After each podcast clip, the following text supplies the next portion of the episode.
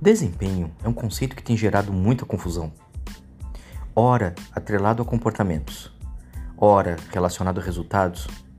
É muito comum conversarmos com pessoas que possuem uma compreensão distinta do conceito de desempenho.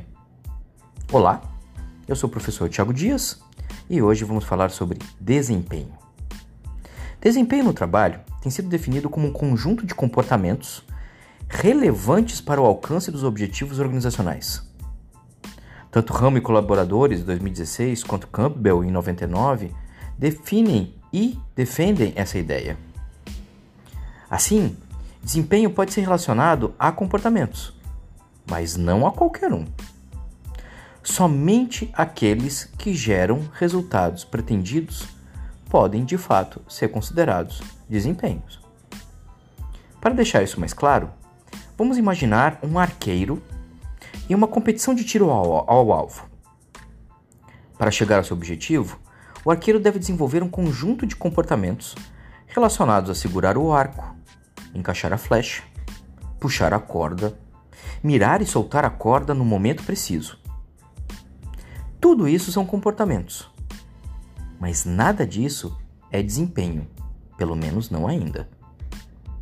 O desempenho do arqueiro é medido por sua capacidade de acertar o alvo ele pode ter apresentado comportamentos muito próximos aos dos outros competidores. Mas só dizemos que ele teve um bom desempenho pelo número de acertos ao alvo obtidos. Neste momento você pode dizer: Ah, então desempenho é resultado? A resposta para isso é: Não. Se alguém na mesma competição acertar o alvo de uma distância menor do que o acordado, não será considerado desempenho. Acertar o alvo utilizando uma espingarda ou jogando facas também não é considerado desempenho. Assim, veja bem, o desempenho neste contexto depende tanto do resultado quanto dos comportamentos empregados para gerá-lo. E é por isso que temos o conceito de desempenho. Da mesma forma, quando peço um relatório a um determinado servidor, eu não quero que ele faça de qualquer jeito. Eu espero que ele seja elaborado de acordo com as diretrizes que a gente estabelece na instituição. De acordo com o modelo utilizado pelo órgão, utilizando base de dados considerados confiáveis e adequados para a nossa instituição. Caso algum destes comportamentos seja desrespeitado, a despeito de eu ter em minhas mãos o relatório, ele não atenderá os objetivos da nossa organização.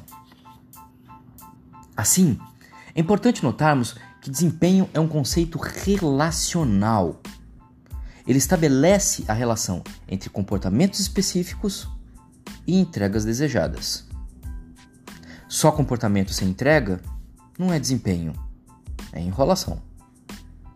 Só entrega com comportamentos inadequados não é desempenho, é inadequação. Até a próxima.